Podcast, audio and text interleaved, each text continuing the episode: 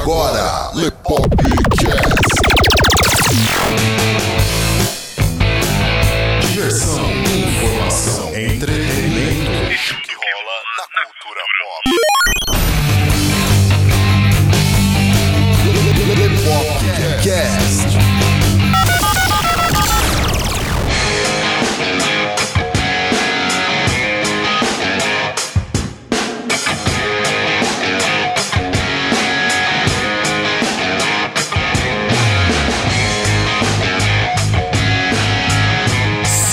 Bem-vindos a mais um Lepopcast. Este que vos fala é o Léo Favareto. E o Carlo Barbagalo. Ó, só uma frase aqui. Posso falar uma frase de Opa, efeito? manda ver, manda ver. A verdade está lá fora. Olha só!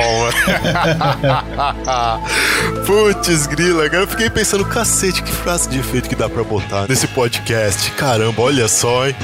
E aí, Carlão, tudo de boa? Beleza, aí com você, meu brother. Como eu já disse antes, sussa na buça. É isso aí, Isso cara. aí. Como vocês estão vendo, esse é o 21 primeiro Lepopcast e hoje nós temos um assunto cabalístico para tratar com vocês. Nós vamos falar sobre ufologia e conspirações.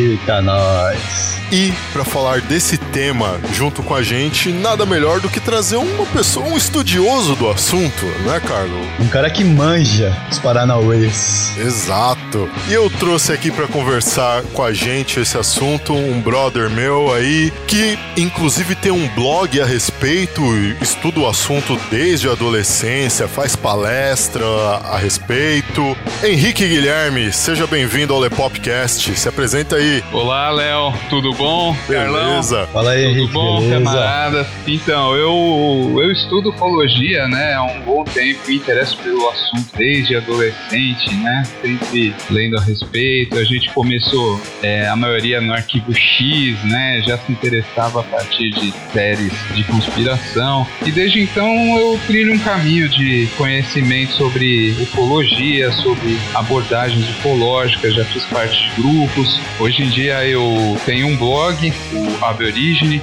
é, nós fazemos matérias de cunho ufológico, de mistério, de questionamento, com um enfoque de é, tentar fazer de uma forma original, sem copiar e colar, um estudo sério sobre o assunto. Eu também palestro a respeito, já fiz palestras aqui em São Paulo e em outros estados também, e estou sempre aberto a conversar, discutir o assunto com quem se interessar a respeito, né? É isso aí. Bacana. E hoje, galera, vocês vão conferir esse bate-papo aqui. Modéstia à parte, sensacional, porque nós é sensacional, eu sei disso. É um bate-papo de outro mundo. Opa! Confere aí, depois da vinheta.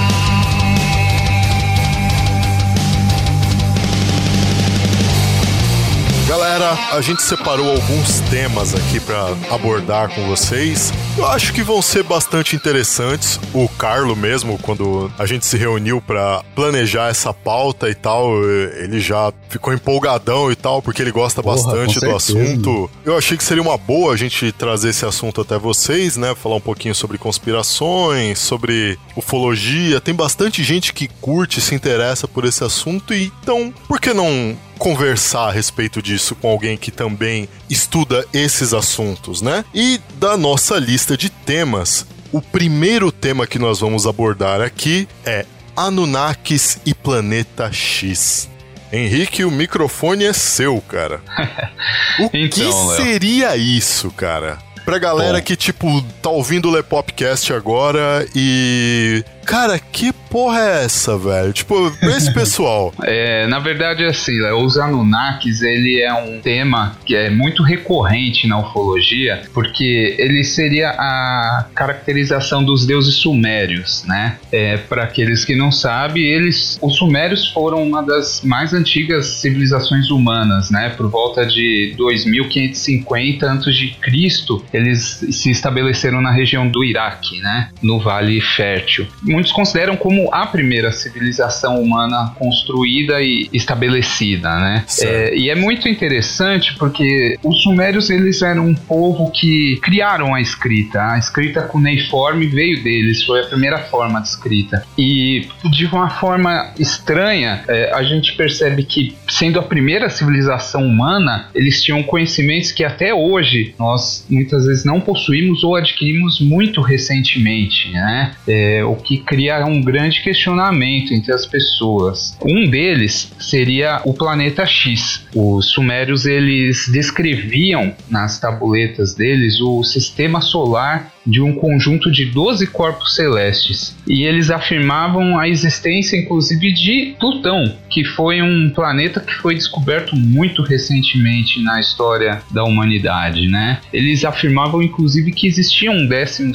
planeta que eles chamavam de Nibiru, ou, como alguns dizem, é, algumas denominações, Hercólogos, né? Que seria o planeta de origem dos Anunnaki, que seria os deuses, né, que criaram a, a civilização humana. Nessas tabuletas, a gente percebe que é, é, o relato ele é muito explícito, ele não é metafórico, se descreve as coisas de uma forma muito direta. Tanto que Anunnaki, que seria na língua, na, no antigo sumério, ele significaria aqueles que desceram dos céus mesmo. Esse seria o nome das divindades. É descrito nessas tabuletas que os deuses chegaram ao planeta Ki, que seria a Terra, né, em busca de ouro, porque eles necessitavam dele para utilizações na atmosfera e, e algumas outras funções biológicas deles.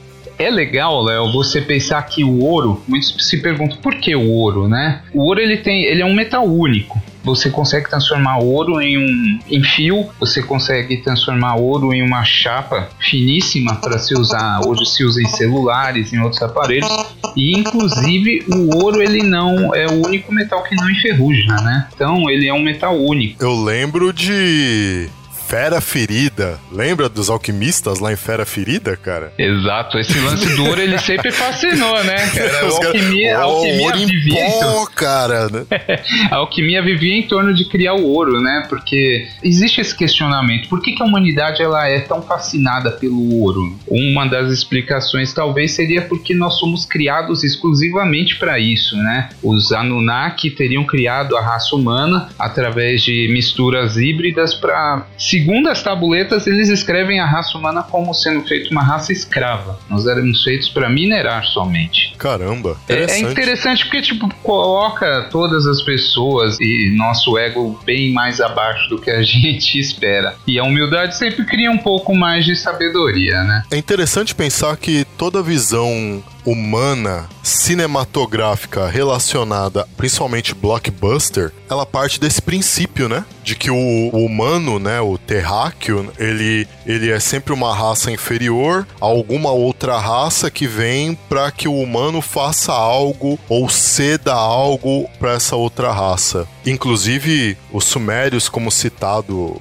eles aparecem exatamente como descrito, como povo bem avançado tecnologicamente, já em eras antigas, principalmente naquele filme Contatos de Quarto Grau com a Mila Jovovich. Exato. Esse filme é bem interessante porque se criou um- uma mentirinha em cima dele, como na Bruxa de Blair foi feito, né? É, Se tipo, é uma tentativa de found footage, né? Tipo, ah. Ele é baseado em fatos reais, né, esse filme. Então, ele foi baseado, mas não foi exatamente do jeito que foi colocado, né? Sim, ele eles foi colocam toda adaptado e tal. É interessante no final, quando o coadjuvante interagindo com a protagonista, ele é, incorpora uma entidade suméria e é até uma cena de dar medo, né? Que ela fala com uma voz totalmente endemoniada, né? Falando que Sim. ele é Deus, né? Ele é Deus. Então, é, seria exatamente essa ideia.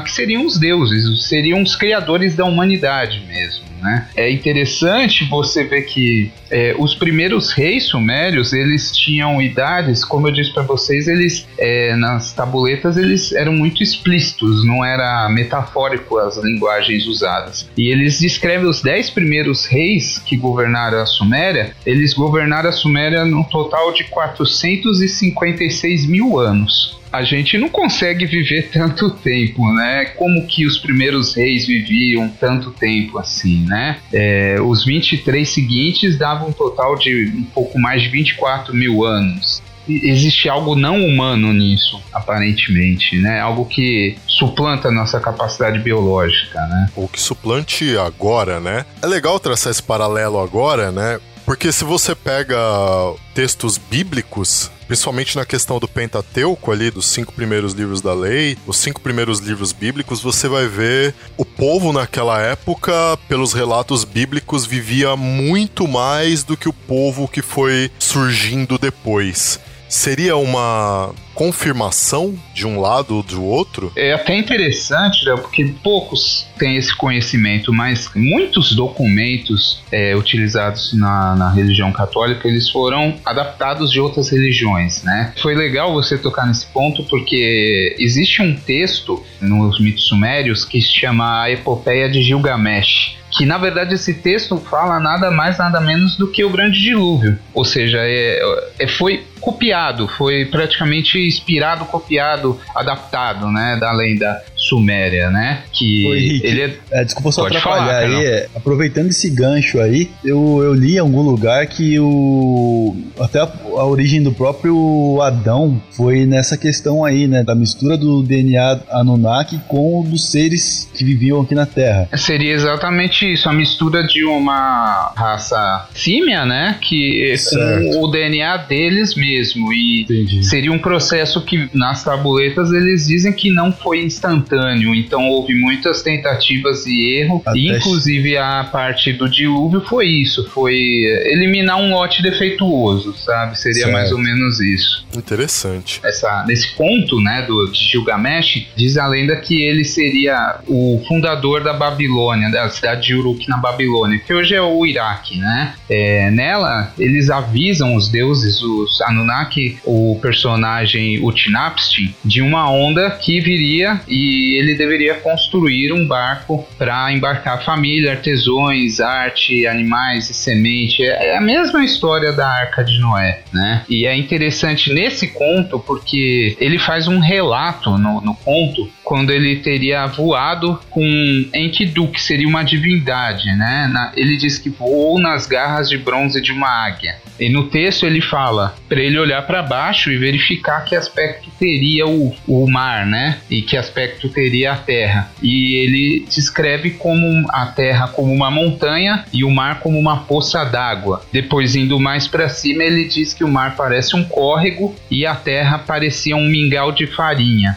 Ou seja, é, é- é nitidamente o relato de alguém vendo a Terra do alto. Não existia balões para fazer esse tipo de voo a essa altura. Como que se cria um relato desse tipo, ainda mais na primeira civilização que existiu na Terra, né? Veramente interessante mesmo. Verdade. Pra você, ouvinte do Lepopcast, religioso e tal, nós não estamos aqui fazendo nenhuma apologia a contra a religião ou nada disso, tal. A gente está comentando sobre conspirações, ufologia. Se você acredita nisso ou não, isso daí é com você. A gente tá aqui pra debater esse assunto e ver o que, que sai disso daqui. Até porque isso aí desperta muita curiosidade da- das pessoas, né, cara? Então, mesmo que não seja, pô, não acredite, mas desperta de certa forma a curiosidade. Então, eu acho legal você, pelo menos, conhecer sobre o assunto. É, porque é aquele negócio de, cara, de onde eu vim? Existe um propósito É. na existência do ser humano? O ser humano é o único ser que permeia o universo? E por aí vai, exato. É, a questão, a questão primordial que a gente tem, né? Estamos sozinhos no universo é um pouco complicada de ser respondida porque depois de tantos anos de observação a gente não tem uma evidência que é concreta, né? Até agora a gente tem exposições, a gente tem análises, a gente tem teorias, mas até agora ninguém desceu, se filmou alguém ali na praça pública dando oi e falando viemos em paz, né? Então a gente fica nessa dúvida sempre, né? Tem Ou um leve-nos ao seu líder. É, pode Pô, eu podia ter usado como frase de efeito, cara. Caramba, velho. Olha só, perdi a oportunidade. Eu acho que até seria um pouco de, de egoísmo pensar que só existe a gente na galáxia toda, no universo inteiro, né? seria muito espaço é, inútil, né? Se a gente pensar Sim. dessa forma. Se você pensar só na nossa galáxia, tem mais estrelas na nossa galáxia do que grão de areia na nossa, em todas as praias do mundo. Ou seja, é muito espaço livre para só ter a gente aqui, né? Exato. Existem teóricos hoje em dia que utilizam a teoria de que a raça humana é precoce, por isso que até agora não encontramos outra espécie inteligente. Então nós teríamos nos desenvolvido antes do que o, o prazo supostamente normal, por isso que ainda não teria outros. Mas são mais suposições, né? Enquanto a gente não tiver um contato, a gente vai continuar criando suposições. né? Só voltando um pouco na questão aí do Hercólobos ou Nibiru aí, tem escutado muito se falar, eu acredito que em setembro mais ou menos, teria alguma coisa aí relacionada a ele. Você sabe alguma coisa a respeito, Henrique? Então, Carlos, essa, esse planeta, por acaso ou não, não sei, foi colocado o nome de planeta X, né? Certo. Assim, para aqueles que não sabem, a NASA anunciou a descoberta praticamente certa de um novo planeta no nosso sistema solar. Porém, esse planeta teria uma órbita tão errante que não foi é, possível fazer ainda uma, uma foto realmente dele para se comprovar. Tudo que a gente tem são os dados de órbita e de alterações de meteoritos e meteoros que indicam que tem um planeta ali sim. Só que não se tem ainda o, o concreto para se falar, o ponto final. É praticamente Certo. certo, que ele existe. Assim, é, se ele não existir, tem alguma coisa bem grande lá, que talvez seja até mais preocupante. Mas colocar o nome de planeta X, pois ele ainda não tem um nome, né? E engraçado que é o mesmo nome que os sumérios dizem que o planeta dos deuses tinha, né? Inclusive, segundo os sumérios, esse planeta também teria uma órbita bem errante, extremamente alongada, ele passaria muito dos limites de Plutão e depois voltaria para dentro do sistema solar, e isso causaria perturbações é, na órbita e no- nos planetas e nos meteoritos, né? Tanto que quando ele se aproxima, vocês vão me desculpar, mas o tempo disso eu não tenho agora, mas seria indício de grandes catástrofes que aconteceriam por causa dessa perturbação na órbita dos meteoritos, né? Certo. Por causa do campo gravitacional dele. Exato, por causa do campo. Seria, pelos cálculos da NASA, seria um, um super planeta. Ele só perderia para Júpiter de grandeza, esse Eita planeta porra. X. Ah, é então um planeta é grande, hein? é um planeta bem grande, supostamente gasoso, supostamente, né? Como eu disse, não se tem ainda o indício. Normalmente planetas grandes assim são gasosos, mas pode ser que não seja. A gente tem que esperar a comprovação deles e o anúncio, mas que ele existe, existe, tá? Isso é, não é mais teoria. A gente só ainda não conseguiu a comprovação fotográfica, né, para poder estampar nas revistas, mas todos os indícios de órbita e de análise do sistema solar indicam que ele tá lá. E, inclusive tem alguma, algumas teorias aí que dizem que, que a extinção dos próprios dinossauros tem relação com a aproximação desse planeta. É bem interessante, afinal de contas, como eu disse, né, a, partir do momento que ele se aproxima da, da parte interna do sistema solar, ele causaria muita perturbação no cinturão de asteroides, né? Muitos meteoritos que estão lá parados e inertes, eles seriam chocados um contra o outro e cairiam dentro do sistema solar interno, vindo atingir a Terra e outros planetas aqui, né? No cinturão de asteroides tem asteroides bem grandes, é do tamanho de países que causariam estrago tipo dos dinossauros, né? Seria algo bem catastrófico. Inclusive até mês passado, eu acho, passou um raspando aí na Terra, né? Passou. Todo mês praticamente passa um raspando, só que a NASA avisa depois que passa, normalmente. É, Aquela dizer, se qualidade de serviço coisa, né? público, né, cara? Putz, grila. tipo correio, né, cara? É.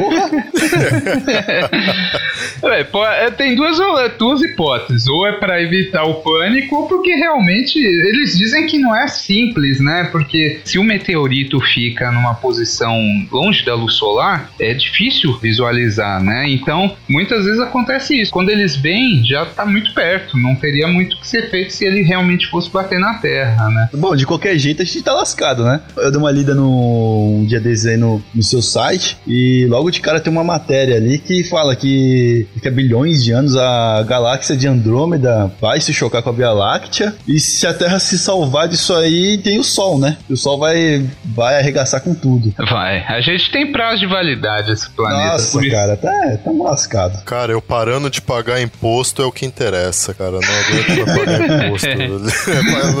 parando de pagar imposto é o que interessa, cara. Mas você sabe, Léo, que aproveitando até o gancho do que você tá falando, seria algo interessante porque, assim, é, existe uma, uma ideia de que o ser humano ele precisa sair do planeta. Afinal, a gente deposita todos os ovos num cesto só e isso é perigoso, né? O ponto ideal da expansão espacial seria exatamente nos espalharmos por outros planetas para nossa raça não ser dizimada, né? De um golpe só. Se você tomar em consideração as teorias de que a gente precisa realmente unificar nosso mundo para começar a agir dessa forma, é você tira um gancho muito interessante de uma das maiores sociedades conspiracionistas da internet, né? Que seriam os Illuminati. Sim, que é um dos temas que nós vamos abordar já já. Só, só uma pergunta aqui rápida, Henrique. Vai querendo abusar da, da boa vontade. Mas é, vontade. você, você acredita que em Marte possivelmente houve alguma civilização lá? Na verdade, Marte ele, ele foi praticamente igual à Terra, né? Ele tinha mares, ele tinha uma atmosfera e onde tem água, normalmente tem-se vida, né? Certo. E é legal você falar isso porque a gente aborda um tema que também é bem legal na ufologia, né? As pirâmides de Marte, né? Muitos ouviram falar disso. Sim. Aquela região era chamada Sidônia, foi onde encontraram aquelas supostas pirâmides, né? A NASA, lógico, ficou doida e falou muito rapidamente que não, era pareidolia, né? Na verdade era a gente vendo sombras e vendo do que a gente quer ver, né? Momento cultura inútil no Lepop.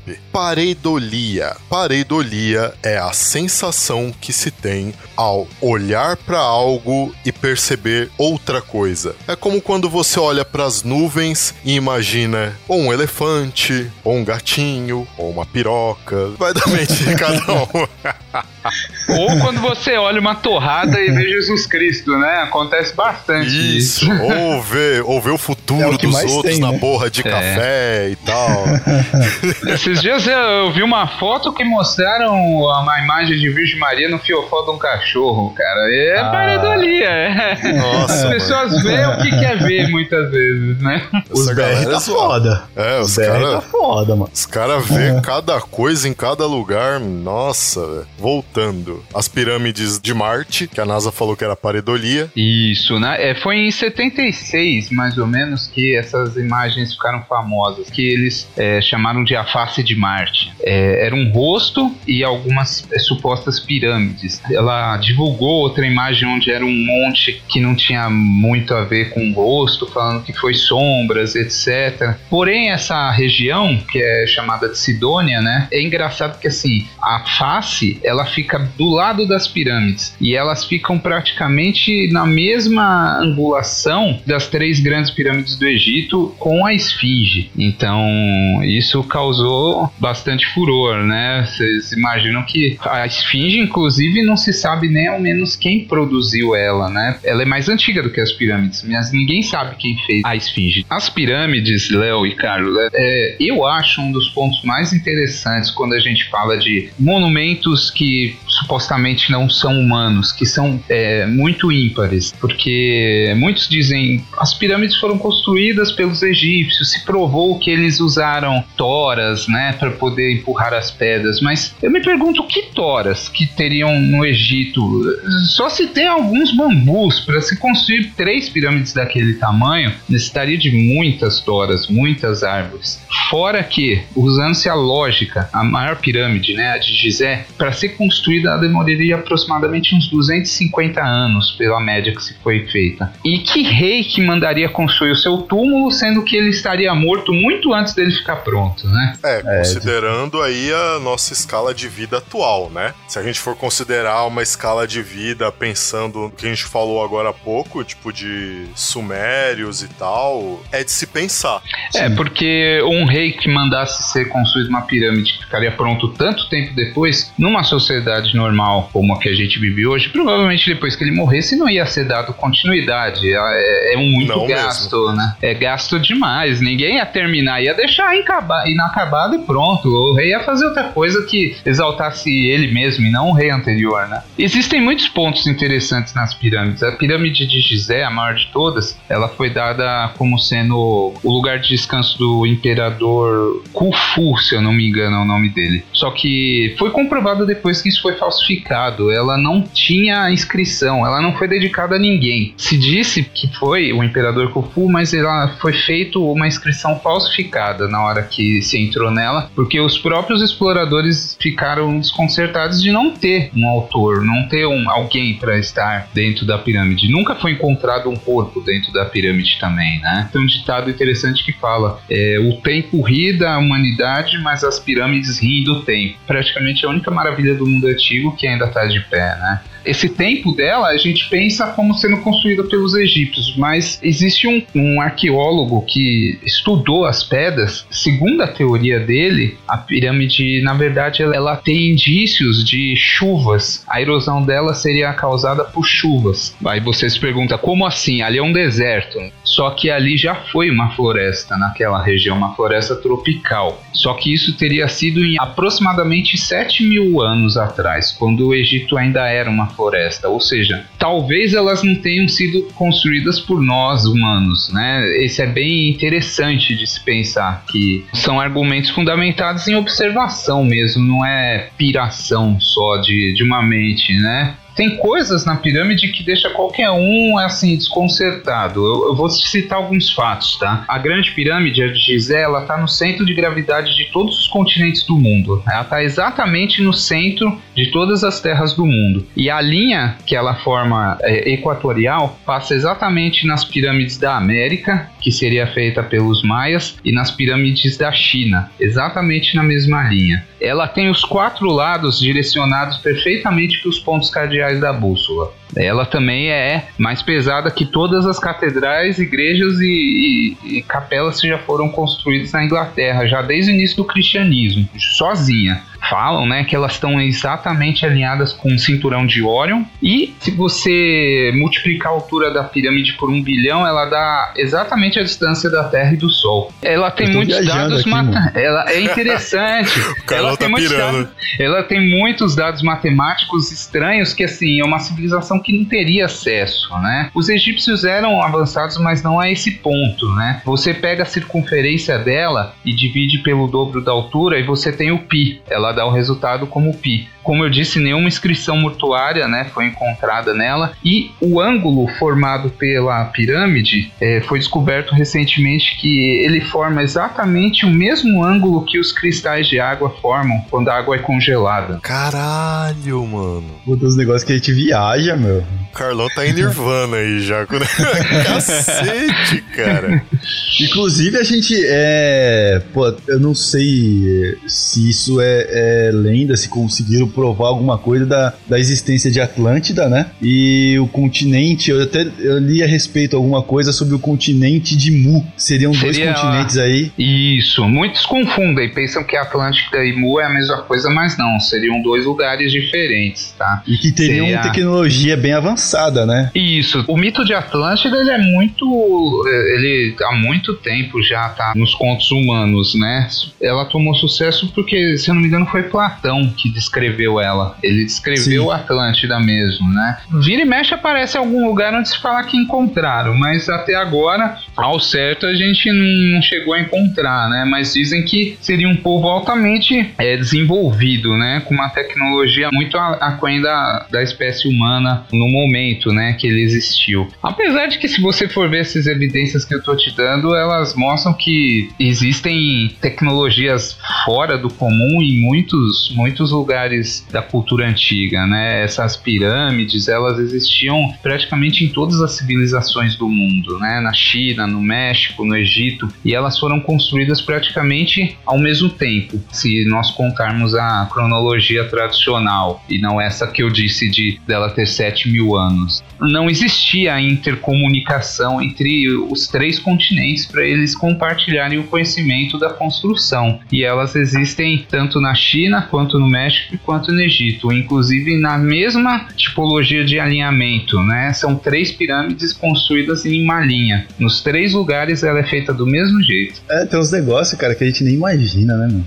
Tem outra coisa muito legal quando as pessoas falam sobre é, ufologia e esses monumentos, né? Seria as estátuas da Ilha de Páscoa, né? Que muitos acabam se interessando. Para aqueles que não sabem, ele fica lá na Polinésia Central, né? Seria o sul do Oceano Pacífico, né? Essas estátuas, os moais, existe a dúvida, né? Como que se transportavam esses gigantes de pedra, né? A maioria deles tem 90 toneladas, né? E eles foram transportados por distâncias de mais de 20 quilômetros. Como que se colocou essas estátuas numa ilha onde praticamente não tinha nada e ninguém vivia? Tão pesadas numa civilização que não era tão avançada, usavam canoas e com que propósito, né? É interessante ver que elas também estão direcionadas para o cinturão de Órion, todas olhando exatamente para o cinturão de Órion e a cultura do- da Polinésia, né? Ela intitula eles como os homens pássaro. É o nome que dá-se para elas desde antigamente. Daí a gente pensa, pássaro voa, então, né? É estranho.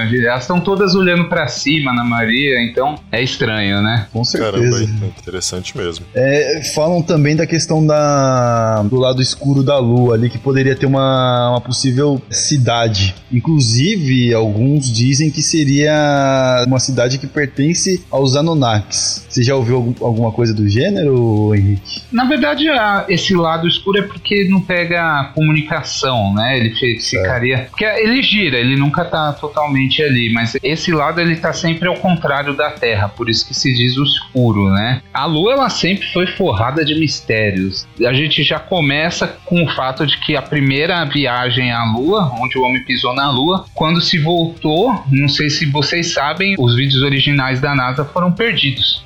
Simplesmente será, assim, né? a NASA falou que perdeu. Aonde? Ah, não sei, perdemos. Assim. o maior documento do maior feito da humanidade foi perdido. Alguém jogou no lixo sem querer e não Aham, sabe onde parar. acredita, a gente acredita. Aqueles que a gente vê são algumas, é, alguns fragmentos que se sobrou, sabe? Mas toda a filmagem, todo o material, a maioria foi perdida, né? E dizem que realmente se chegou lá e não se teve outras missões porque se descobriu-se que não estava desabitada, né? A Lua, ela tinha uma base. E existem algumas fotos, né? De supostamente essa base, algumas fotos feitas por telescópios da Terra amadores mostrando formas em piramidais na Lua, né? Que seria o é, obeliscos. Seriam tão grandes que daqui da Terra a gente conseguiria fotografar com uma câmera de alta precisão, né? No momento certo onde ah, esse lado escuro ficaria ligeiramente mais próximo, né? De observação, assim. Talvez não esteja é, desabitada, né? Pode ser que esteja, seria uma base estratégica perfeita, né? Para quem quiser manter observação sobre o planeta ou, uma base para poder se alçar-se para outros sistemas, né? É um lugar perfeito. Inclusive a Lua, ela, ela é tão forrada de mistérios que existe o, a história de que a Lua na verdade é artificial. Não sei se vocês já ouviram essa história, né? Já alguma coisa já. Isso é retratado em parte naquele anime Tengen Toppa Guren Lagann. Exato. Quando se chegou-se na Lua, eh, fizesse alguns experimentos nela, né? De exploração eh, subterrânea, esse tipo de coisa. E a NASA mesmo retratou que fizeram algumas explosões, etc. A Lua ela reverberou quando se fizeram esses experimentos. Ou seja, a reverberação dela era exatamente de um material oco, o que o material oco produz. Ou seja, parece que a Lua ela tá oca por dentro, ou seja, não, não existiria um satélite assim. Isso é totalmente contra o princípio da formação de planetas. E até hoje a NASA não sabe explicar isso ou não quis explicar para a população, sabe? Mas é isso que aconteceu. A Lua supostamente é oca. Talvez ela não seja nem natural, talvez seja algo artificial, ninguém sabe dizer, né? Tipo aquele ovinho de amendoim, né? Aquela bolinha de amendoim. Pode crer. Pode Um. Kinder Ovo, né? É, pode Já tá ficando, vai ficar cara que nem o Kinder Ovo, então acho melhor a gente mudar pra lá. Acho que é por isso que já tem gente lá. É né? especulação imobiliária é isso. Pode crer. Eles dizem que o- os governos mundiais aí sabem da existência do planeta e já se preparam para uma possível chegada do planeta X. Existe alguma coisa falando a respeito disso? Os teóricos de conspiração dizem que eles, é, na verdade, ele sempre foi constado nas tabuletas que os deuses eles tiveram que ir embora, conseguiram o ouro que precisavam e tiveram que voltar para o planeta para a órbita e para os seus projetos, né? Mas que eles voltariam a partir do momento que a órbita voltasse, eles voltariam aqui. E por enquanto eles deixaram o ser humano livre porque já não tinha mais utilidade para eles. Existem pessoas que acham que os extraterrestres são bons, existem pessoas que acham que eles são maus. Particularmente eu encaro a forma de vida alienígena algo muito próximo à humana, né? Tudo questão de poder e não poder. Se você, você por ser uma pessoa do jeito que é, poderosa, grande, forte, você se preocupa com uma formiga, muitas vezes não. Simplesmente mata sem pensar muito, né? Então, para uma civilização que estaria milênios avançada a nossa, uma forma de tecnologia que beirasse a magia de tão avançada, né? Não estaria muito preocupada com seres humanos. Então, se for ocorrer uma volta, como é dito, eu acredito sinceramente que não tem-se muito a fazer, né? Nesse sentido, a gente não conseguiria criar resistência a algo assim. Fazendo um paralelo, existem é, denominações, né? Porque as pessoas se perguntam, mas como são os alienígenas? Supostamente existe mais de uma entidade alienígena, uma espécie que visitou o planeta, né? Se você for tomar os documentos e, e essas formas, a gente encontra formas Grey é, em muitos é, documentos e em, muitas, em muitos desenhos egípcios. Os reptilianos eram dos sumérios, os Anunnakis e os Greys são diferentes. Os Greys seriam aqueles de cabeça grande e olhos negros, né? Seriam os mais relacionados a casos de abdução, assim, né? Que não teriam um papel na formação da, da humanidade. Eles seriam mais como estudiosos, né? Procuram estudar a raça humana. Existem outros, né? Existem formas humanoides caracterizadas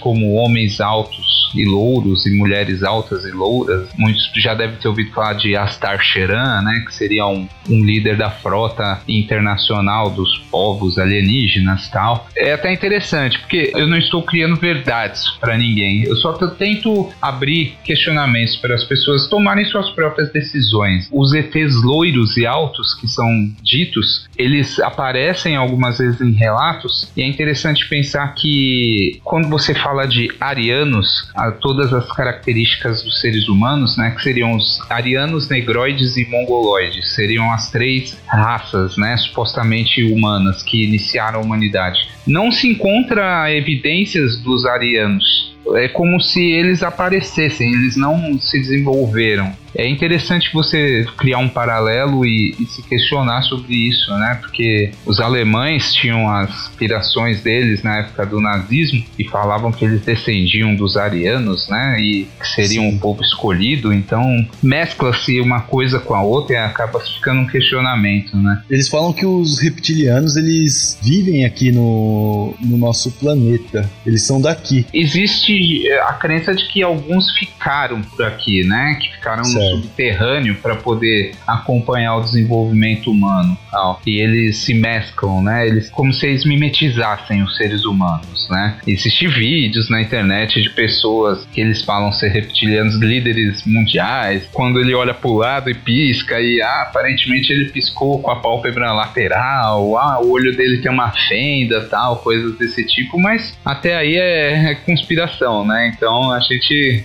fica naquela acredita quem quer, né? É, Sei. Seria mais uma espécie de manter o investimento, né? Deixar alguns aqui pra ficar de olho, pra ver o que, que vai rolar, né? Sim, sim. pra quem tem dificuldade de imaginar um reptiliano, é só lembrar do Reptile lá do Mortal Kombat. É bem parecido com ele.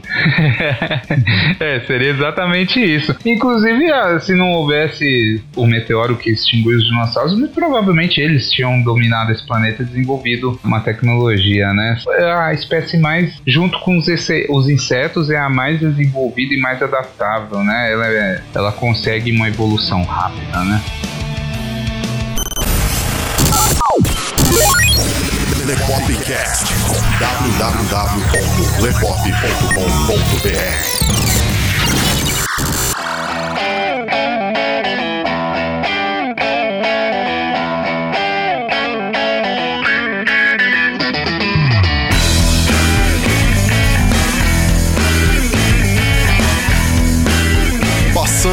Agora pro nosso segundo tema, Illuminatis. Existe uma conspiração global? Existe mesmo alguém, alguéms querendo exterminar a raça humana? Existe mesmo isso? A primeira vez que eu, que eu ouvi falar deles foi no, no Resident Evil 4, cara. Até então nunca tinha ouvido falar deles. Sério, eu, come- eu ouvi falar de Illuminati pelos vídeos do Rubens, lá do Verdade Oculta no YouTube. Inclusive foi até numa palestra dele. É só no, no game mesmo. É, os Illuminati, eles eram uma, um culto, uma reunião de nobres muito antiga. Ele começou na Bavária, ele é um grupo de nobres que se juntou para afrontar a Igreja Católica mesmo, né? Por isso de Illuminati, que seria Illuminati seria da luz, a luz da razão, é, em contrapartida com a escuridão da, do, do cristianismo ensandecido. Eles pregavam o uso da ciência e não do misticismo. A ordem ela foi extinta, né? Ela, a igreja ela mandou exilar, matou vários e ela foi extinta. Porém, o mito continuou. Se criou-se a ideia de que eles, não todos eles tinham sido extintos, nem todos tinham sido mortos. Eles teriam se escondido e começado a se infiltrar em outras ordens. Se mescla muito os Illuminati nesse sentido com os maçons, né? Porque a ideia criada é que os Illuminati teriam se infiltrado na maçonaria e hoje em dia os maiores líderes maçons seriam todos Illuminati. E os Illuminati teriam o propósito de criar a nova ordem mundial, que seria uma unificação do planeta Terra, né? Trocando em miúdos algo bem por cima isso, né? Eles instigariam a guerra, conflitos, doenças, até um momento do desespero ser tão grande que o mundo todo concordasse em nomear um, um rei, um, Um governo único. único, né? Isso. É interessante você pensar que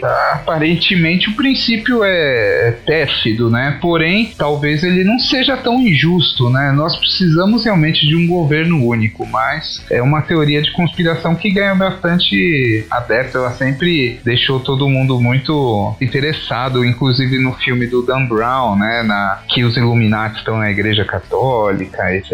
É o Anjos e Demônios. Anjos e demônios, isso, e no final vê que não é, foi o próprio padre que criou-se o mito, né, para poder manter o poder, etc. Mas a, a ideia dos Illuminati é, é bem legal, porque você associa o Illuminati normalmente ao olho, né, aquele olho que tudo vê. O Olho de Horus.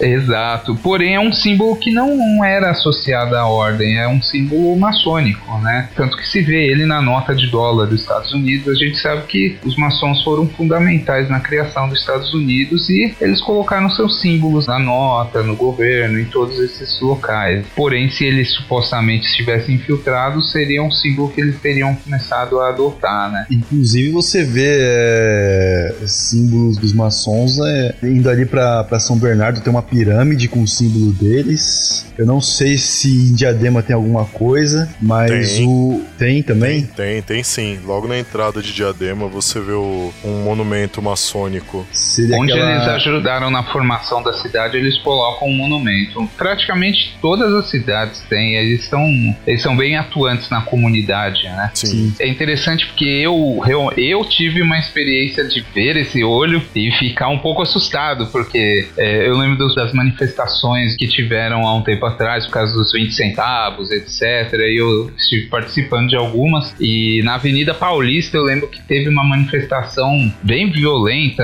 a polícia apareceu e deu tiro em todo mundo, e foi aquele fuzuê. E de repente no prédio da Fiesp, do nada apareceu um olho, o olho que tudo vê, e sumiu.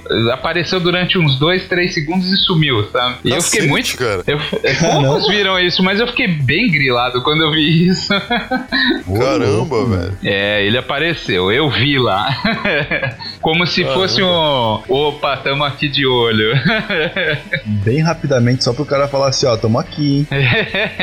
teve algumas pessoas que viram, teve gente que conseguiu até fotografar. Procurar na internet você vai conseguir ver essa imagem do olho que ele apareceu, né? É estranho, porque na situação que estava acontecendo de caos, de, é, de instabilidade política, né? Estabilidade social, é algo que supostamente seria exatamente o que os Illuminati fazem, né? Criam o caos e a instabilidade para poder amaciar a humanidade, né? Deixar. A famosa regra de três, né? Você cria o problema, divulga o problema e apresenta o que, entre aspas, seria a solução. Exatamente isso.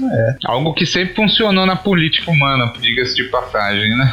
É, é por isso que é mais fácil pro ser humano aceitar a ideia de um governo mundial. O cara acaba entendendo isso como uma necessidade. Exato. Algumas pessoas, quando estudam Illuminati, eles se deparam com a história do Clube Bilderberg, que alguns podem já ter ouvido falar. Que ele Sim. seria um, um clube que teria sido fundado há uns 58 anos, mais ou menos. Ele ainda existe, ele tem reuniões até hoje. E ele é composto pelas pessoas mais ricas do mundo. Então se cria a ideia de que, na verdade, ele é uma reunião dos líderes Illuminati. E são pessoas ricas e poderosas, inclusive os dirigentes teriam lá é, presidentes dos Estados Unidos, presidente, dirigentes da Coca-Cola, Ford, Banco Mundial, FMI, é, da ONU, é, ou seja, as pessoas mais ricas, né? Ele teria sido fundado pelas famílias Rockefeller e Rothschild, né? Que seriam os grandes magnatas da economia americana, né? Tem alguma treta aí com a família Rockefeller, não tem? Eu não sei, eu ouvi falar no History isso, cara. Que eles são responsáveis por, por doenças, alguma coisa assim. a família Rockefeller ela é, ela é muito antiga, né? E muito rica, né? Ela fez parte da, da história americana e a, a gente, quando a gente cria a ideia de alguém muito rico, se cria a ideia de alguém muito ruim. Mas, é, na verdade,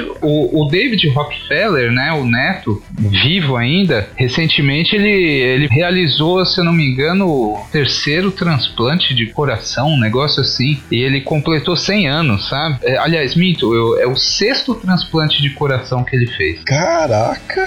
E ele Eita completou porra. 100 anos. Ele é um, é um banqueiro, um dos homens mais ricos do mundo. Ele tem um patrimônio de mais de 3 bilhões de dólares analisado, né? E você olha o cara, ele é a imagem da, da, da sovinhagem, né? É, o- é o dinheiro encarnado numa pessoa. Então, e se cria a ideia, né? Da onde se tem seis pessoas para poder fazer transplante de coração, né? Aí nessa se cria as ideias de que ele pega a pessoa e mata para poder usar o coração e coisas do tipo, né? Então, se vocês procurarem David Rockefeller no Google, você já vai ver que ele não tem uma, uma cara de uma pessoa muito saudável que você chamaria para tomar uma cerveja no final de semana. A família Rockefeller ela é, ela é bem atuante mesmo no, no ramo político, tipo a nível mundial mesmo, né? Tem documentos aí que comprovam eh, eles financiando governos pelo mundo, ações governamentais pelo mundo, inclusive aqui no Brasil, financiando grupos políticos, grupos de militância política e não sei o que.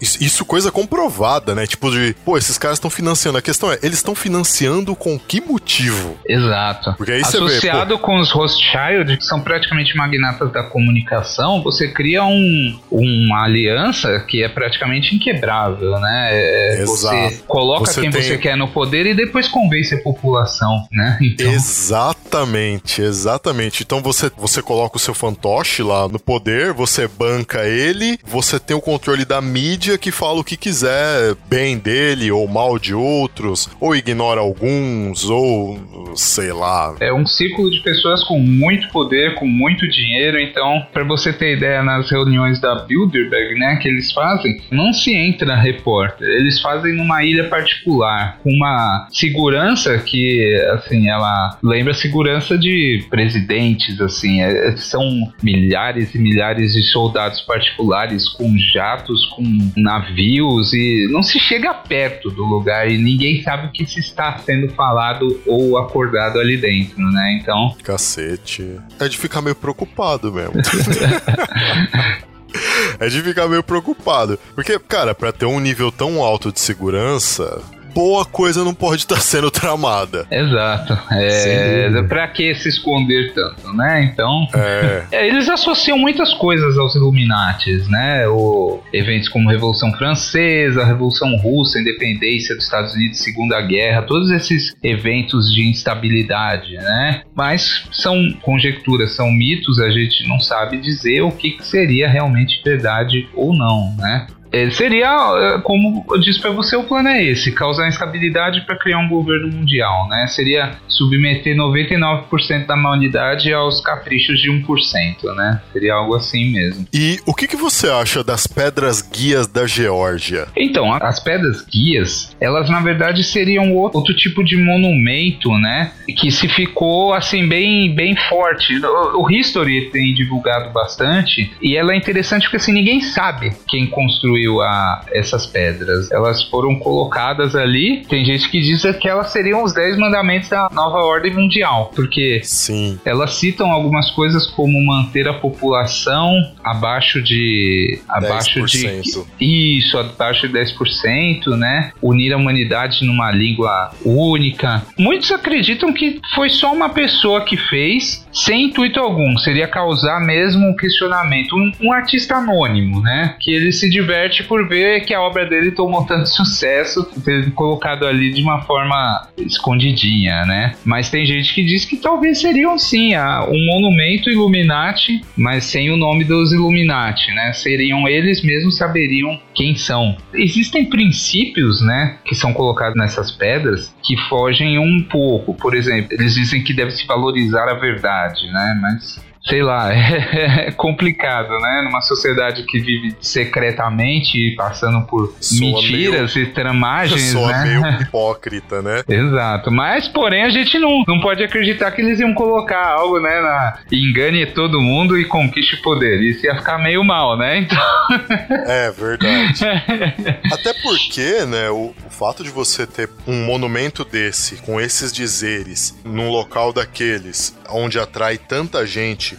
e aquilo aberto ao público, da forma com que ele tá, inclusive tem uma abertura nas, nas pedras, da onde é possível, no solstício de verão, você vê que o sol fica perfeitamente alinhado ali dentro daquela abertura das pedras. Foi um lugar meio que estratégico e talvez para causar algum impacto, assim, mas é interessante você pensar que, tipo, o melhor lugar para você colocar esse tipo de coisa é exatamente onde todo mundo tá vendo. exato. Porque aí ninguém dá atenção e não sei o que. É bem interessante, porque se você vê sua teoria, Léo, é válida, porque se você deixa plenos olhos, é o melhor lugar para se esconder, porque ninguém vai prestar atenção. Inclusive, voltando um pouquinho no gancho, né, é, seria uma, uma estratégia utilizada pelo governo americano para se realizar acobertamentos de avistamentos e que existem outras civilizações. Seria deixar de forma escancarada, porém ridicularizada.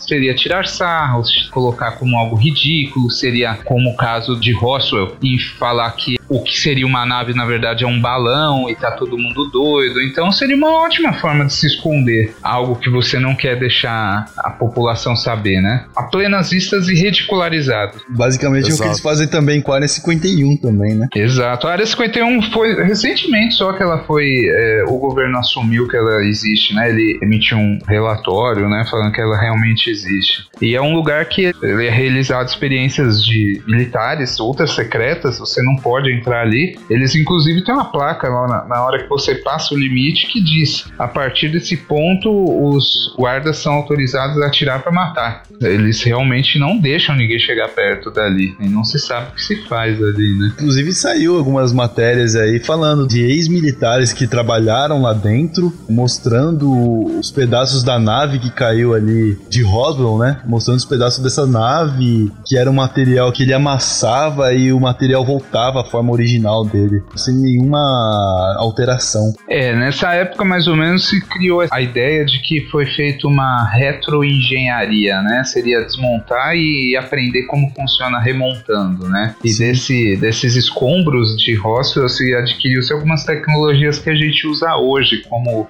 fibra ótica e óculos de visão noturna, que seriam tecnologias que acabaram que eles deram um salto, parece que supostamente elas de repente apareceram, sabe? Ela não teve um progresso contínuo até chegar nela, né? E você tem outras é, instrumentações, outros progressos científicos que dizem que foi feito a partir disso, né? A gente só não sabe voar até agora, né? Que nem.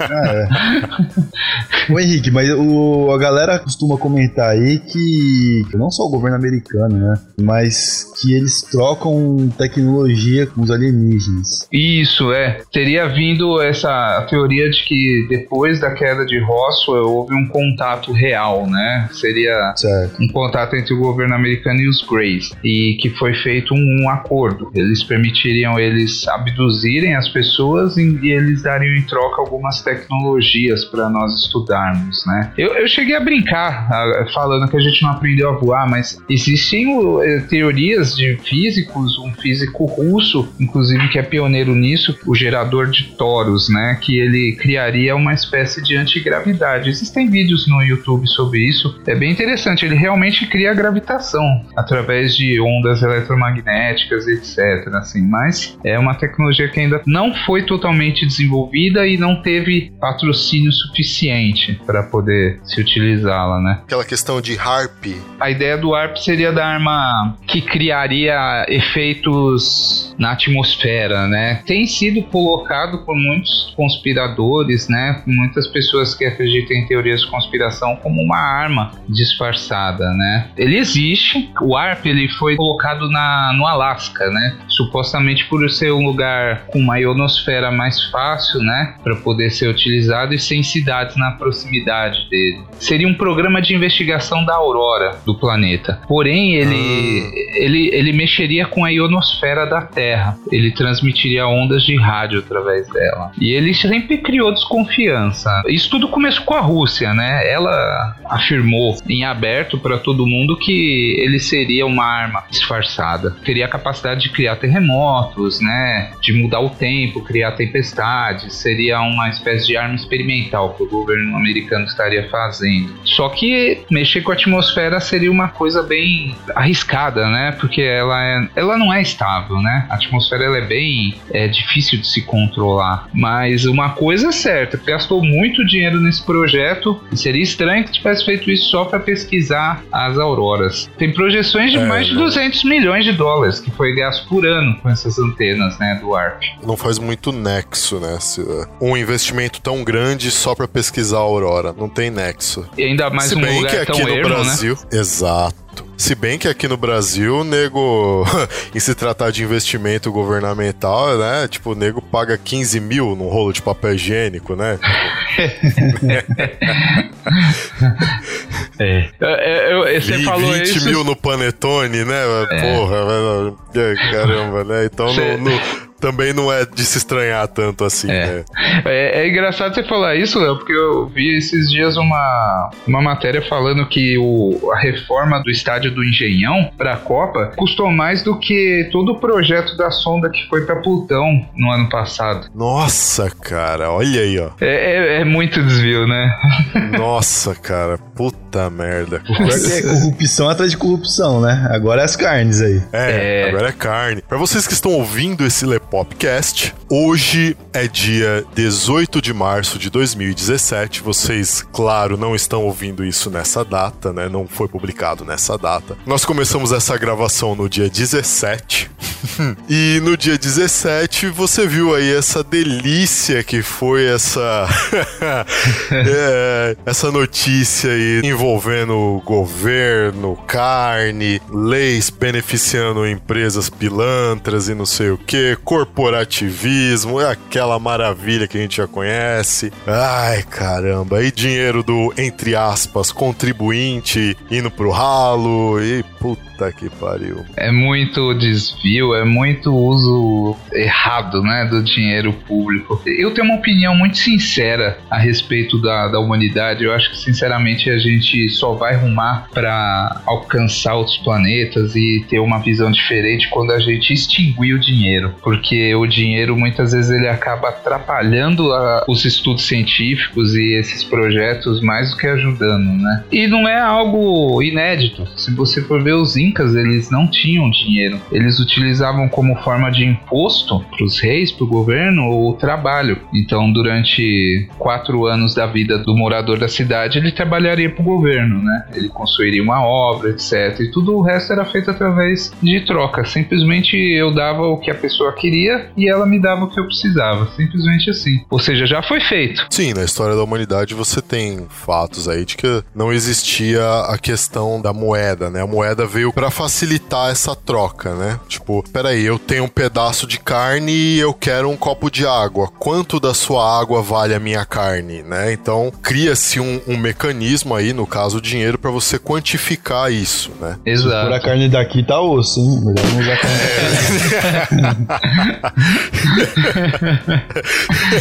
É velho, puta, cara, nossa, velho. Ah, não é tão difícil fazer as contas. Uma carne vale um papelão. É, então, olha só. Putz, e é, é engraçado, né? Porque tem sempre alguma coisa na área alimentícia. Agora é a carne, aí um tempo atrás foi o frango, aí um Teve o tempo atrás foi também, o né? leite, né? O leite, você lembra lá da soda cáustica no leite? Exato. tem os- Nossa, Nossa, que velho. delícia, hein? Que delícia, cara. Putz, os malucos metendo soda cáustica no leite, mandando leite pra galera. E o mais legal é que você tem ali um órgão regulamentador que garante que aquilo aconteça. Foda, né, meu? Isso é maldito. Mas isso não é só no Brasil, não, viu? É que aqui a Não, gente. isso é mundial. É né? que aqui o negócio já virou zoeira mesmo, né? Ninguém mais tá preocupado em esconder, sabe? Mas no- É, isso rola não. no mundo inteiro. Nos Estados Unidos rola demais esse tipo Nos de Estados coisa. tá? Unidos, Europa, Ásia, não tem como fugir. Eu vi uma reportagem um tempo atrás aí. Não sei se vocês já ouviram falar daquele peixe panga, que é um peixe muito comum que é servido no- nos restaurantes aí. E Esse peixe é horrível, cara. É um negócio de louco. esse peixe é criado no esgoto lá no, acho que é Vietnã, lá pra aqueles Eita. lados lá. Tá, Preula, sério? Então, e a carne dele é contaminada. Você vê o- os vermes ali na carne dele e os caras pegam aquilo ali e mandam pra cá. Nossa, mano. É interessante Pô, quem anticorpos, come, quem come Anticorpos, velho. Quem Cê come esse tá peixe em louco, alta quantidade, ele tem um processo de problema digestivo que recentemente um colega meu sofreu. É até interessante quem come em casas de sushi, é, pergunta de onde veio o peixe branco, de onde eles servem, porque tem muitos que estão usando para substituir os mais caros, né? E quem come disso acaba passando um perrengue, meu amigo, que olha, Cara, eu tô sempre, eu tô sempre nesses restaurantes, eu não sabia disso não. Agora, Vou até pedir desculpa se alguém estiver comendo algo assim, mas é um nível totalmente diferente de diarreia, ele falou. É algo. É, é algo. a diarreia seria uma graduação e o que ele teve seria um doutorado já. tipo um MBA, né, cara? É interessante o pessoal ver sim, porque eles estão substituindo, viu? E muitos acabam Caraca. fazendo sem falar, e aí a pessoa come e acaba passando bem mal depois. viu? É, eu ouvi dizer que o Nossa. salmão é substituído pela truta, né? Aquela truta salmonada. É, que é mais barato. E eles colocam um corante na ração, por isso que a carne fica avermelhada, né? Nossa, que delícia, hein? Você pensa que tá Nossa, comendo salmão e não tá comendo salmão. Não, só, tá É comendo que é salmão, só que não. O negócio, né, cara? Você, você chega lá no, no sushi e tal, pra comer um temaki com salmão, você paga X. Aí se você compra o quilo do salmão, é X elevado ao cubo, né? Aí você fala, eita porra, velho, como isso, cara? E você tá pagando um preço e tá comendo outro, sabe? É. Nossa. Eu nem ia tocar nesse assunto, mas o Carlo até provavelmente já sabe do que eu vou falar. A gente tava comentando na academia tem uns dias atrás. Cara, você vai comer em fast food, já é um certo risco. Que pariu. Esses dias saiu aí uma notícia de uma mina que ela acabou sendo presa porque tava pegando sangue menstrual e passando nos lanches que ela servia pros clientes, cara. Mas pra quê? Cara, eu não sei, velho. Eu não sei, velho. Que é uma eu não sei imbecil, mano. Uma doente É mental, uma imbecil, velho. Eu não sei qual linha de fast food que ela tava trabalhando. Não sei, não sei. Mas, cara, a mina tava passando sangue menstrual no lanche dos outros e mandando, velho. Que isso foi nos Estados Unidos, né? Pô, um fast food, porque já é meio complicado, pai. E você ainda fica sabendo de um negócio desse, velho. Tipo, pô, não vou comer numa hamburgueria e tal, pra comer uma coisa mais saudável, que nem um sushi, algum negócio. Aí você se depara com um peixe desse e causa uma diarreia dessa, velho. Nossa, velho. Você Você Isso- tá isso- louco, velho. E você aí, ouvinte, falando que conspiração não existe, ó. Chupa essa. Isso me lembra muito é, Clube da Luta, na cena onde eles apresentam o Tyler Durden. Nossa, cara, Que fala nossa. que no tempo livre ele gostava de peidar nos merengues. Tyler also worked sometimes as a banquet waiter at the luxurious Pressman Hotel.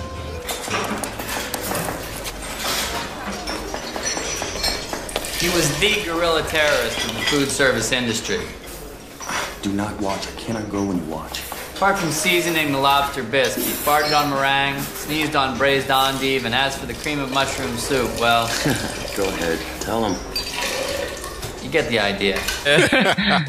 Isso existe, cara. é, tem que tomar cuidado. Então eu não lembro Porque qual, se isso qual aconte- rede de fast food que era. Você lembra, cara? Eu fiquei sabendo do Subway, que um funcionário tava esfregando os órgãos genitais no pão antes de servir. Aí, ó, o que eu falei pra Nossa, você, mano. O que eu falei pra você, velho. É o que eu falei, é o que eu falei. O motivo crer. só Deus sabe, porque ele Nossa, fazia isso. mano. Se Tipo servia American lá, Pie, né? É só pra ter o gostinho. né? Vai entender, Puta, né? que maldito, cara. Que maldito, velho. É um desgraçado um Nossa. cara desse, mano. Aí você pega, tipo, os Estados Unidos, que é um país que tem leis rígidas, a mina faz isso, imagina aqui, né? Os caras deitam e rola, velho. Isso me lembrou um caso quando eu trabalhava na rua mesmo, porque eu fui comer num restaurante no centro de São Paulo e eu fiz amizade com o pessoal que trabalhava lá. Na hora que eu pedi um comercial de bisteca, o garçom olhou pra mim e falou: Eu acho melhor não, porque é de porco, viu? eu não entendi por que ele falou isso, mas eu falei: Então troca. Mano, pro cara falar isso, cara, é porque ou o cozinheiro era um porco, né? Tipo, ou boa coisa não tinha com aquele porco que você ia comer, cara. A pensou se alguém deu uma batizada com a piroca lá no- na carne também, lá também? Vou, vou amaciar a carne aqui com a piroca. Você tá doido, cara. Já amacia e deixa o, o sabor do tempero. É verdade. Você é louco. Deus me livre, velho.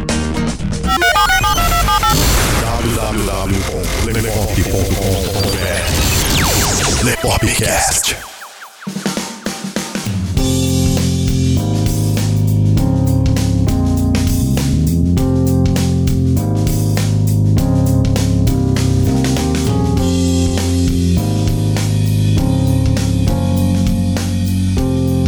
Agora a gente vai falar um pouquinho sobre viagens no tempo e universos paralelos. Pra gente que acompanha a cultura pop, essa questão de universos paralelos é muito recorrente, né? Você tem aí o universo DC Comics com os 52 universos e tem aí os universos paralelos da Marvel, filmes que recorrem a essa questão de universos paralelos, realidades alternativas. É possível existir isso? Possível é sim, Léo. A gente recentemente a, a física tem abordado esse tema de uma forma bem mais séria, né? Até mesmo pela teoria das cordas que tem sido utilizada como uma recorrência, né, para unificar a física, se cria a ideia de que é necessário ter pelo menos 11 dimensões existentes. Algumas é, seria até difícil para nós entendermos esse tipo de coisa, mas aparentemente eles existem sim. Cada momento, cada atitude que você fez, ela existe em um universo entendeu? Ou seja, existiriam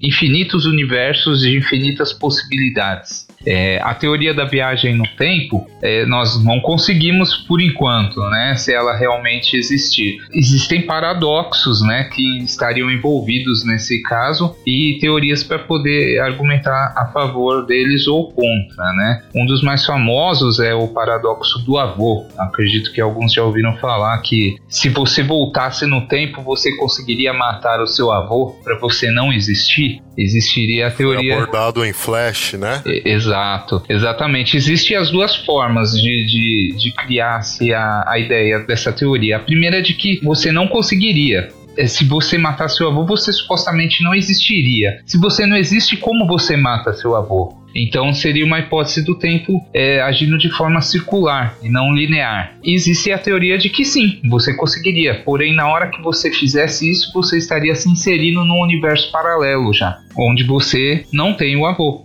É, é, um assunto bem complexo. O paradoxo deixa qualquer um de cabelo em pé. É bem difícil a gente falar sobre eles. Existe a teoria de que a viagem no tempo nunca poderia existir, porque ela criaria uma espécie de é, microfonia temporal, né? A partir do momento que você abrisse um portal temporal, todas as partículas e radiações que entrariam dentro desse portal junto com você indo para o passado iam voltar até o momento que ele fosse aberto e isso ia ficar se repetindo infinitamente infinitamente até que o portal se desabaria por conta própria, né? É bem legal pensar nisso. São hipóteses, né? São, são criações mentais, né? É bem legal. Seria exatamente a microfonia do som, né? Que seria o, o som da caixa de som entrando no microfone e voltando até a caixa de som e repetindo o ciclo e, e aumentando em, em volume, né? Até o momento que você desliga a caixa ou sai de perto dela, mas se você continuasse, ela ia queimar, né? Seria a mesma coisa na viagem do tempo. Desabaria o próprio portal de uma forma que você nunca conseguiria realizar essa passagem, né? A partir do momento que você abre um portal no tempo, ele se torna infinito, né? Então, esse retorno de partículas ele aconteceria infinitamente num momento único. Então, você nunca conseguiria atravessar. A partir do momento que ele fosse aberto, ele já seria desmanchado, né? Mas são teorias, que nem eu falei, né? Aliado a isso, existe um ramo, né, de análise de insólito, né, que a gente fala, que seria os UParts, que os UParts são bem interessantes. Seria um acrônimo, né, em inglês, né, para Out of Place Artifact, que seria um artefato fora de lugar, né? São objetos históricos, arqueológicos que estão num contexto totalmente impossível de estar, tá, tá desafiando totalmente a cronologia existem teorias sobre o que seriam esses Luparts, né? Poderiam ser vestígios de civilizações extraterrestres que teriam nos é, visitado e deixado aqui, poderiam ser artefatos de viagens do tempo, ou poderiam ser indícios de que a civilização humana é muito mais antiga do que a gente pensa, né? Nós teríamos um ciclo de extinção e, e retorno, né? Nós já teria havido uma civilização mais avançada do que a nossa no momento, num passado remoto. É bem legal você observar isso. São coisas que deixam você muito sem explicação, né? Um exemplo disso foi o que encontraram aí um tempo atrás dentro de uma, uma pedra e encontraram um relógio dentro. Eu não sei se vocês viram isso. Esse é um dos mais legais, viu, cara? Esse relógio, ele foi, na verdade, encontrado dentro de uma tumba é, chinesa, né? Foi em 2008. É, essa tumba, ela estava selada há 400 anos, pelo menos. Ninguém esteve nela depois que ela foi fechada. Ela tinha um selo, né? E quando se entrou nela para poder observar a múmia, eles encontraram um anel que ele é exatamente a forma de um relógio suíço de pulso. E, inclusive, dá pra ver que a marca até a hora, tava marcando 10 horas mais ou menos, né? Caraca. E tinha uma inscrição dele escrito Swiss, que seria de Suíça. Agora ninguém sabe de onde veio isso e como, afinal, essa tumba veio da dinastia Ming, né? Que seria 1400 mais ou menos, assim, 1300 até 1600. É lógico, não existia relógio de pulso nessa época, só foi a partir de 1800 que ele foi aparecer, né? Na China apareceram vários achados desse. Tem um que seriam escritos numa parede, estava coberto por plantas e ele foi descoberto talhados na parede. Essa escrita é legal ver que ela tá no chinês atual, só que ela foi datada de pelo menos 270 milhões de anos. Isso é do período permiano. Não existia nem seres humanos nessa época, Caraca. nem dinossauros, sabe? É muito legal. E a, e a inscrição, acho que o Léo vai até gostar, porque tava escrito no, no chinês. Imposto é roubo. Não, mas tava escrito Porra, assim: velho. o, o Partido Comunista da China vai perecer. Eita porra, velho. É bem legal, porque esses achados, eles desafiam totalmente a compreensão humana, né? Ele tem um, um martelo que foi encontrado, ele foi encontrado lá na Escócia. Ele ficou até famoso por quem é, lê esses assuntos. Ele chama martelo de Kingold. Foi descoberto e foi datado pelo Centro Britânico de Pesquisa em torno de 360 a 410 milhões de anos atrás. Isso é período devoniano. Caramba. Nem, nem dinossauro praticamente existia nessa época, né? E esse martelo estava fossilizado. E ele indicou a análise que a cabeça do martelo ele é feito de ferro, né? Ferro puro, e a parte de madeira que fossilizou. Como que esse martelo estava ali, né? Se nessa época não existia nem dinossauro. A gente só tinha pequenos invertebrados é, marinhos nessa época. Nem as flores tinham ainda aparecido nessa época, né? No planeta. Será que nessa época alguém já passava piroca no pão dos outros? Ou passava o martelo, né? Putz, grila, velho. Tem, ó, tem muitos desses achados, tá? Tem um que foi encontrado, foi encontrado nos Estados Unidos. Um senhor, né, encontrou um objeto que ele achou muito parecido com um crânio humano. Ele retirou e ele mandou para análise no Smithsonian até. O Smithsonian falou que não, não era nada. Ele mandou para outros análises com outras pessoas e abrindo esse suposto crânio, era uma pedra feita de carvão. Abrindo ele, ele verificou que dentro tinha um par de dentes que parecia com as arcadas dentárias humanas atuais. Esse objeto ele foi passado por análises, tá? Não foi algo assim leigo. Foi feita anatomia comparativa, era um dente pré-molar a, a estrutura, né? Ele revelou sob microscópio a presença na rocha fossilizada de algo que eles chamam de canais harvesianos, que são eles são indicadores de estrutura óssea mesmo. E mesmo assim o Smithsonian nem o mesmo deu importância, sabe? Olhou por cima e falou: "Não, não queremos analisar o caso", né? Esse objeto petrificado que seria uma, na pedra, ele é tão velho quanto esse carvão, ele tem em torno de 280 milhões de anos.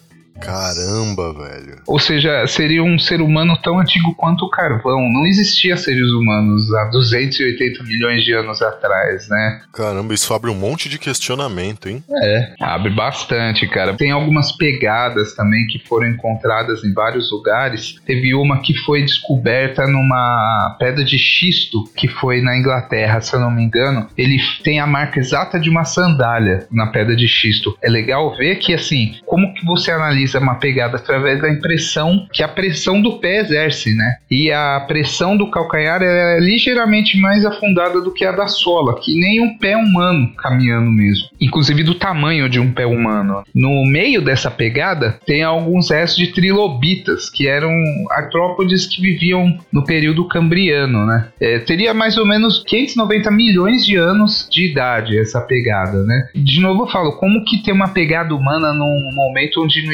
existia nem plantas ou vida terrestre, só existiam esses artrópodes marinhos, né? Isso abre um pouco aquela questão dos viajantes do, do tempo aí que a gente tem por aí. O mais famoso de todos aí é o tal do John Titor. John Titor fez sucesso na internet, né? Sim. Fez bastante. pra quem não conhece, ele foi uma pessoa que participou de um fórum da internet e ele se declarou um viajante do tempo que veio do ano de 2036 lógico, todo mundo, ninguém botou fé, tirou sarro, né? E aí ele começou a postar, depois de um tempo, os diagramas, manuais, esquemas técnicos que ele tinha, né? E todo mundo ficou de boca aberta, porque não era nada leigo. Eram esquemas técnicos bem feitos, com cálculos corretos. Ele mostrou um gráfico de um buraco de minhoca, né? De viagem no tempo. Ele não, isso não existe. A gente não tem isso hoje. A gente não tem esse gráfico. Ele apresentou como era a máquina, né, o esquema de alimentação, o emblema dele da insígnia que ele fazia parte, né, de viajantes. Ele era E militar, quando- né? Exato, ele era militar e informou que ele veio, todos eles eram, os viajantes eram militares, eles iam para expedições por algum motivo específico, né? O que ele disse que foi que ele veio foi para colher informações, né, da época e ele tinha que se apropriar de um computador IBM 5100. É, já é pré-histórico por conta própria, né? é um sim. dos primeiros computadores que a IBM tinha portátil, né? Ele falou que no futuro ele era o único que conseguia ler as linguagens antigas de programação da IBM que já tinham sido perdidas com o tempo, né? Depois que esse cara, o John Titor, desapareceu, ele parou de postar nos fóruns e não apareceu mais, o pessoal consultou a IBM. Interessante é que a IBM deu por falta de uma dessas unidades que estava guardada como relíquia no museu deles. Ninguém sabe onde foi parar. Caramba, velho. Olha que só. louco, né, meu? Aí é interessante você ver essa questão de viajantes do tempo e essas, eu vou chamar aqui de anomalias histórico-temporais, né? Ó, eu criando palavras. essas. Ficou bonito. essa, essa, essa palavra não existe, tá? Fui eu que criei, né? Depois chegar alguém aí nos comentários. Ah, não sei o que. Então, é interessante ver esse negócio dessas anomalias histórico-temporais aí, porque isso, isso gera um loop, né? Exato. É legal porque assim, ele nunca mostrou o rosto, né? Abre um pouco de questionamento, né? Mas ele disse que isso era pra própria segurança dele, porque na verdade ele estava numa época onde ele existia jovem. E isso não. Ele não podia vazar essa informação pra si mesmo, né? Então ele nunca mostrou o rosto e ninguém nunca conseguiu rastrear o IP dele. Ele fez muitas postagens sobre política, saúde, né? Tecnologias. E ele fez algumas previsões que se concretizaram, né? Ele falou do atentado do World Trade Center, ele falou da doença da vaca louca e da famigerada Terceira Guerra Mundial que ia acontecer, né? Então, Apareceu um outro aí, mas isso aí foi no, no Japão. Um outro viajante que, segundo o que ele disse, o John Titor era uma farsa, que ele seria o viajante, realmente ele seria o viajante do tempo, passou algumas previsões. E também como o John Titor depois sumiu. Mas esse aí ele deixou o rosto dele. Tiraram uma foto do rosto dele e tem na internet, se procurar. É, quando a gente fala desses lances de viagem no tempo, de universo paralelo, é, é bem legal, cara, porque assim, é um assunto que acaba te deixando. que nem você agora ficou, Léo, sabe? Você olha e fala, caramba, sabe? Você não te deixa, assim, sua bala sua, sua base racional. Alguns casos de, de pessoas que dizem ter feito transferências, né, entre um tempo e o outro, sem estar procurando por isso, de repente acabaram caindo em um universo diferente, né? Esse moço do Japão, né, que o Carlão falou, o caso dele é interessante porque quando ele entrou, ele entregou um passaporte, foi, foi no aeroporto, né? E a alfândega, né, verificou que o país que ele via se chamava Taured. E ninguém nunca ouviu falar de Taured, né? Que país é esse? O cara falou que era entre a França e a Espanha. Falou, mas não tem nenhum país entre a França e a Espanha, né? E o cara tinha o nome, tinha visto, tinha selo de visitas anteriores, sabe? Era é, supostamente um passaporte válido mesmo, né? Ele apresentou até carteira de motorista, apresentou talão de cheque do país, sabe? E levou para ser interrogado, apresentou as versões, né? Deixaram o cara num, num hotel para poder acompanhar o caso, investigar melhor. E na manhã seguinte o cara tinha sumido. Ninguém ouviu falar dele e não achou mais ele, sabe? Sendo que ele estava sendo vigiado à porta do hotel e a única saída era uma janela que ficava no 15 quinto andar. E de repente ele não estava no dia seguinte. Ninguém soube mais de onde o cara veio e o que, que tava fazendo ali, sabe? É embaçado, né? Caramba, o maluco é basicamente o Batman, velho. A gente entende como sendo algo que, tipo, do mesmo jeito que ele veio, ele foi, sem intuito, né? Tipo, ele encontrou uma brecha não intencional, assim, e acabou transpondo, né? Seria algo assim, algo. É bem interessante, porque ele apresentou evidências, né? E não eram poucas evidências, né? Eram documentos oficiais tal. É, isso é interessante, porque isso já abre um outro questionamento da questão de portais dimensionais. É um tema muito abordado em séries de ficção, né? Cultura pop no geral, né, mexe com isso. Temos aí o exemplo do Flash. Exato. Que vira e mexe, vira de ponta cabeça o futuro porque corre demais, né? Uma coisa que, que eles explicam na, na série, isso na segunda temporada, essa questão do, do multiverso aí, do universo paralelo aí, é que nós teríamos um sósia na outra dimensão, no outro universo. Eles explicam basicamente é, essa ideia, é, por exemplo, hoje aqui a gente tá aqui trocando uma ideia e tal, mas na outra dimensão a gente poderia estar fazendo outra coisa, tipo tomando uma cerveja na praia ou viajando. É bem maneiro isso, porque assim, é, se Comendo você um tomar. fast food batizado. Aí, Nossa, velho. É, eu não quero estar nessa dimensão, não. Porque a ideia. Batizado a sangue e ferro, né? É um lanche viking, né?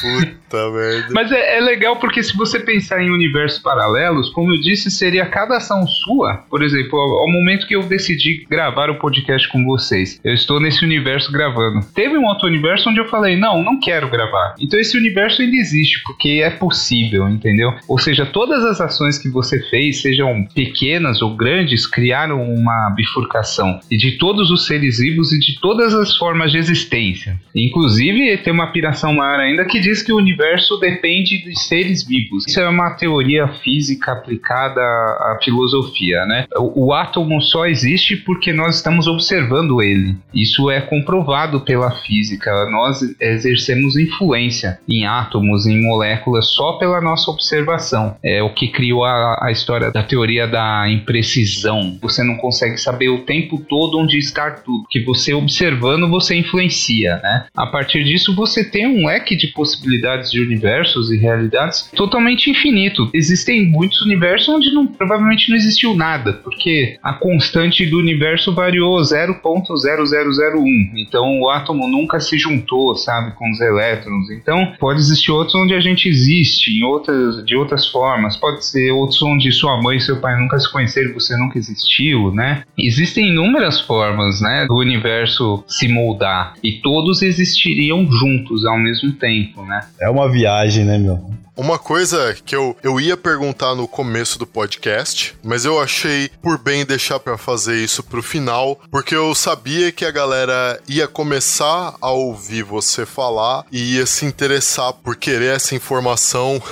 então eu dei uma de Marcelo Rezende e segurei a informação, a, a pergunta da audiência até agora. Cara, qual a sua área de atuação? Como eu disse pra vocês no início, eu, eu rumei por várias áreas, né? Eu já, eu já estive na ufologia, como se diz, ufologia espiritual, né? Onde se vê os extraterrestres como seres benéficos e, e- e se trata muito de energias, né? Existe a ufologia é, teórica, né? De avistamentos, de ir até o lugar onde foi feito avistamento, coletar dados. E hoje em dia eu gosto bastante da ufologia arqueológica, né? Que seria dos antigos astronautas. Porém, eu tenho um leque aberto para todas as formas de entendimento, sabe? Eu acho que, como eu coloco no meu blog, é, não são as respostas que iluminam, né? São as perguntas. Então, nós devemos sempre estar abertos, nos questionarmos e dar a possibilidade de sermos convencidos, né? Ouvindo. Você, você está ouvindo Lepopcast. www.lepop.com.br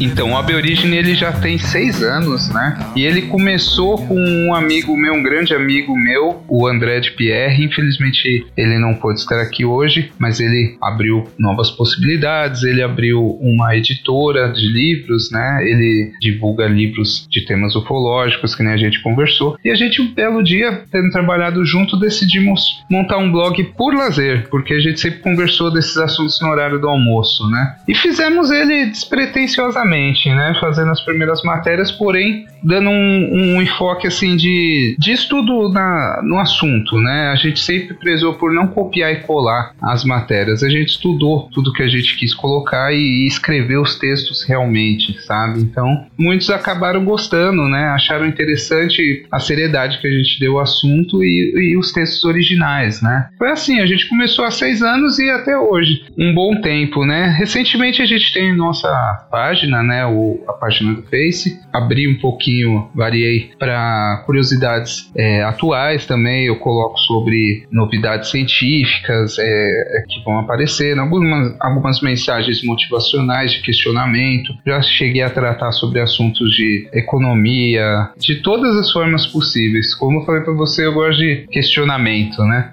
Alguém quer fazer alguma consideração de mais alguma coisa pra gente poder encerrar? Ah, só queria saber aquela, aquela questão lá do que você falou do dragão lá. Uma coisa interessante que, que encontraram algum tempo atrás, né? Um esqueleto de um lagarto gigante nas cavidades nasais do esqueleto desse lagarto, o pessoal encontrou o que seria magnésio metálico. É, em contato com a água, pega fogo. Acredita-se que aquilo seria possivelmente o esqueleto de um dragão. Muito interessante. Eu não, eu não, não cheguei a ver essa matéria, mas isso daria um, uma boa discussão também de um outro assunto legal. Criptozoologia, essa área. Seriam animais encontrados ou mortos ou então achados arqueológicos, né, de animais que não condizem com o que a gente tem hoje, né? É, monstros do Lago Ness, dragões, aqueles animais marinhos, né? Tem o blob também, que alguns já ouviram falar, que é um som que foi ouvido nas profundezas do Pacífico também, que ninguém sabe o que, que é até hoje, né? Chegaram a falar que era emissão de gás, mas não, ele tem uma frequência que é característica de animais, né? Não de, de gases. Então é bem legal, é um assunto para se falar bem, viu? É uma, é uma coisa interessante, até porque o dragão aparece em diversos relatos de culturas diferentes, de povos distintos, mas todos eles relatam um réptil que cospe fogo. Eu vou até te deixar mais intrigado, sabe? Se você tomar o relato do dragão como a primeira civilização que citou seres reptilianos, além dos sumérios, seriam os chineses. Segundo os chineses, o próprio fundador da China teria metade do corpo em forma de cobra. Eles têm uma relação bem próxima com a simbologia dos dragões e, e é estranho, né, representar o, o fundador. Também é uma cultura que não agia de forma muito metafórica, né? E eles a, afirmavam que os descendentes dele também, e ele era um deus, tinha vindo das estrelas também e fundado a China, né? A China é um lugar cheio de, de relatos de coisas interessantes e o legal é que por muitas vezes ficar obscuro por causa do governo manter sob segredo, quando você é, vai a fundo e descobre, você vê que é um lugar riquíssimo de relatos e de informações, sabe? Desses mistérios, tem muitos na China. myself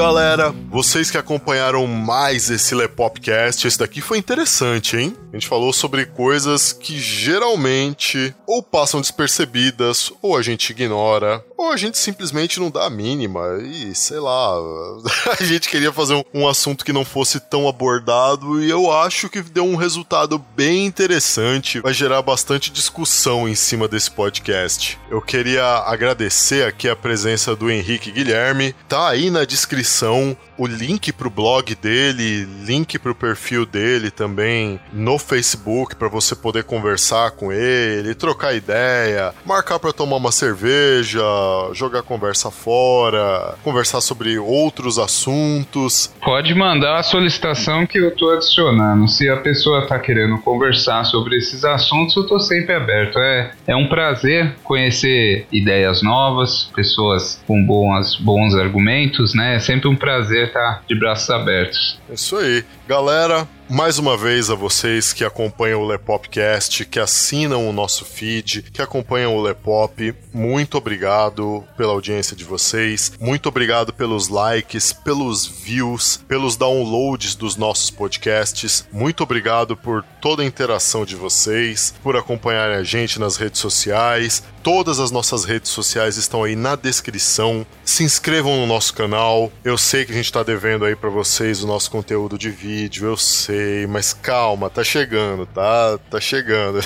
Nós tivemos alguns pequenos problemas técnicos que estão sendo resolvidos à medida do possível. E mais uma vez, Henrique, muito obrigado por ter aceitado o nosso convite para vir conversar com a gente aqui no Lepop, nesse Lepopcast. Obrigadão aí, Henrique. Foi um É, prazer, valeu cara. mesmo. Foi um prazer muito grande estar aqui com vocês, viu? A gente vai marcar outros Lepopcasts para você poder participar com a gente aí, talvez pegando mais gente para conversar também, porque é sempre legal conversar sobre esses assuntos. Sim. Talvez até fazer uma coisa meio sem pauta, só vamos conversar a respeito disso e já era. Verdade. Vamos marcar. Porque vamos marcar. é, dá, rende bastante coisa, né? Porra, se rende. Então, galera, muito obrigado a todos vocês que acompanharam mais esse Lepopcast. E a gente, infelizmente, fica por aqui. Semana que vem a gente tá de volta, não precisam ficar tristes, ok? Aqui quem falou com vocês foi o Léo Favareto. E o Carlo Barbagalo. E nós contamos aqui com a participação especial do Henrique Guilherme. Obrigado, pessoal. Tudo de bom. Um grande abraço.